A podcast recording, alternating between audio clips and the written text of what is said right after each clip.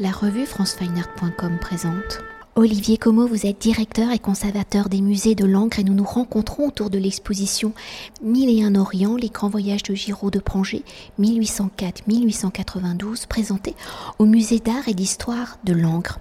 Alors originaire de Langres où Joseph Philibert Giraud de Prangé est le descendant d'une ancienne famille noble, en homme du 19e siècle, il est à la fois esthète, archéologue, dessinateur, peintre, photographe et éditeur d'art, ou pour assouvir ses centres d'intérêt dans une France qui, sous la monarchie de Juillet, va étendre son empire colonial en Afrique du Nord, il va entreprendre de grands voyages. Le premier, il le réalisera entre 1832 et 1834, où il voyage à travers le Maghreb, l'Espagne, l'Italie et les Alpes. Le second voyage, il l'effectuera entre 1842 et 1845, où il traverse la Grèce, la Turquie, la Syrie, la Palestine et l'Égypte.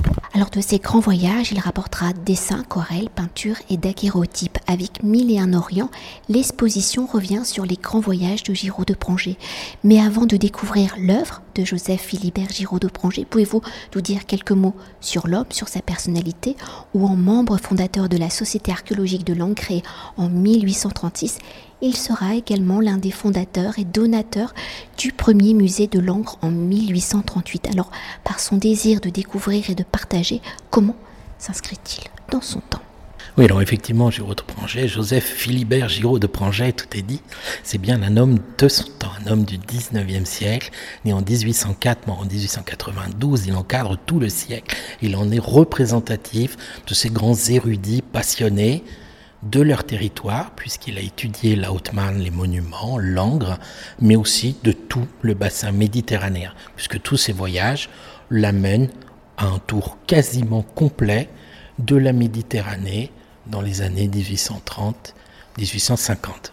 Alors pour évoquer l'œuvre de Giraud de Prangé en homme de son temps, je le rappelle, ces voyages s'inscrivent dans une certaine idéologie. Il y a la découverte de nouveaux territoires fraîchement conquis où les colonies françaises prennent de plus en plus d'ampleur et il y a le traditionnel grand tour effectué par les jeunes hommes européens, un grand tour qui résonne aussi par les jeunes artistes venant s'imprégner et apprendre des maîtres anciens de l'Antiquité. Alors pour Giraud de Prangé, sous quelle dimension se placent ces deux grands voyages? Est-ce un subtil mélange des deux ou se projette-t-il comme un aventurier, un chercheur Et en 1832 et 1842, comment procède-t-il pour les choix des pays à visiter, à traverser Et à l'origine, quels sont ses buts, son but Et au fil du voyage et du temps, va-t-il respecter sa feuille de route? Une psychanalyse de Giraud de Franget, qui est à la fois un jeune romantique et qui veut être un jeune savant, un jeune chercheur. Alors il l'est parce qu'il s'intéresse à des choses nouvelles en son temps. Il est très sérieux dans la manière dont il documente les monuments qu'il voit, les représentations qu'il fait sous différentes techniques, mais c'est quelqu'un effectivement qui n'échappe pas à un rêve d'Orient, de voyage, de paysage alpin, pour parler de ses principaux sujets. Donc il est entre les deux. Il y a forcément quelque chose de l'imaginaire, du goût, de l'envie personnelle, qui est le ressort d'un travail scientifique très sérieux, qu'il veut sérieux. Il essaie de démontrer à chaque fois que son travail est précis, exact, documenté, qu'il a de la valeur. Et l'un et l'autre, l'un en même temps que l'autre, forment l'homme Giraud de Et on peut revenir sur ces choix exactement de pays à travers ces deux grands voyages, parce que les pays sont pas tout à fait similaires quand même. Alors le premier voyage, c'est la Méditerranée occidentale, le Maghreb et l'Andalousie essentiellement, le nord de l'Espagne, la Sicile, l'Italie. Mais là, très clairement, c'est le goût, la mode à l'époque pour l'Andalousie, Grenade, Serville, Cordoue, ça fait rêver. De grands auteurs français y sont allés avant lui, juste avant lui, d'autres iront après lui. Il les a lus, certainement. C'est ce qui décide du choix du premier voyage. Pour le second voyage, c'est le grand tour. Donc il doit, lui, comme d'autres, faire le fameux grand tour au sens du 19e siècle. Mais c'est aussi le projet, il l'écrit, de comparer ce qu'il a vu des architectures orientales d'Occident, notamment du Maghreb et d'Andalousie, à ce qu'il va voir en Syrie, en Égypte, au Liban, pour pouvoir les comparer. Et les livres qu'il édite sont des suites l'un de l'autre. Les sous-titres disent Prolongement à mon voyage à Grenade, suite des monuments arabes de telle ville, pour avoir une sorte d'exhaustivité ou d'imaginaire ou d'espoir ou de fantasme d'une exhaustivité des connaissances sur l'architecture arabe de tout le bassin méditerranéen. Donc, sans doute un peu ou beaucoup de romantisme dans le premier choix, puis un petit peu plus de raisonnement ou d'intention scientifique dans le second. Et pour évoquer une des facettes de l'exposition à travers son parcours qui s'articule en quatre grands chapitres, le patrimoine au Marnais, le premier voyage de 1832 à 1834, le second de 1842 à 1845 et la villa et le jardin des Tuères. Alors, Mille et un Orient nous révèle également la façon dont Giraud de Pranger travaille en un homme je le répète souvent, hein, en un homme de son temps, il va s'adapter aux techniques et technologies du 19e siècle. Alors quels sont les médiums utilisés par Giraud de Pranger et dans l'évolution des outils des techniques, comment va-t-il s'adapter, enfin adapter son regard, son geste d'artiste? Giraud de Pranger est un artiste et un artisan de l'image.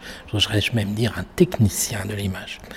Et l'un des enseignements de l'exposition, c'est d'avoir reconstitué ces différents processus de travail et leur évolution, et son goût pour les nouvelles techniques. Il pratique le moulage très tôt.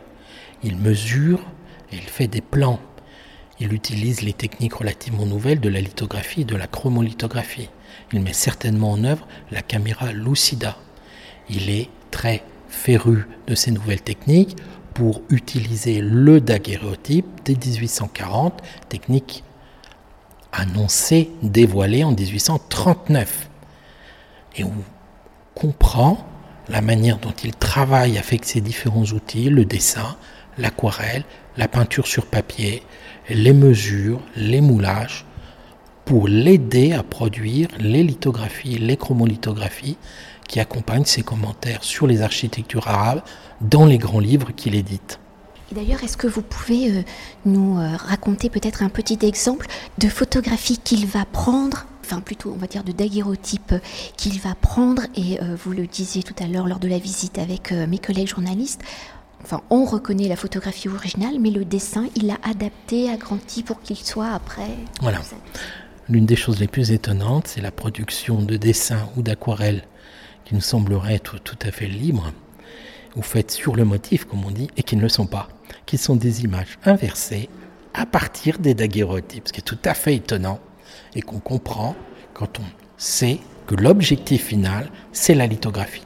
Et donc l'intérêt de produire le plus vite possible, de la manière la plus exacte, une image inversée pour l'objectif final du retournement de l'image que sera la lithographie finale. Et pour conclure notre entretien et évoquer le dernier chapitre de l'exposition à son retour d'Orient en 1845, en s'inspirant de ses voyages, Giraud de Pranger va, transformer sa maison et le jardin des Tuères, où l'ensemble qui a été détruit au début des années 1920 peut être considéré comme sa dernière œuvre. Alors aujourd'hui, seules les photographies réalisées par Giraud de Pranger témoignent de cette création. Alors comment Giraud de Pranger va-t-il transformer sa maison en un palais des mille et une nuits? Quelles sont les architectures qu'il va s'approprier pour les reconstruire à Tuère? Et eh oui, dans le domaine des Tuères, pendant 50 ans, Giraud de Pranger reconstitue un Orient imaginaire.